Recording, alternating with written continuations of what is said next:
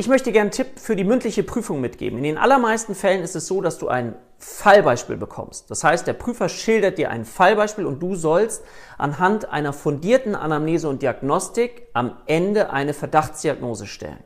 Um dann noch zu entscheiden, ist das ein Notfall oder kannst du das selber behandeln.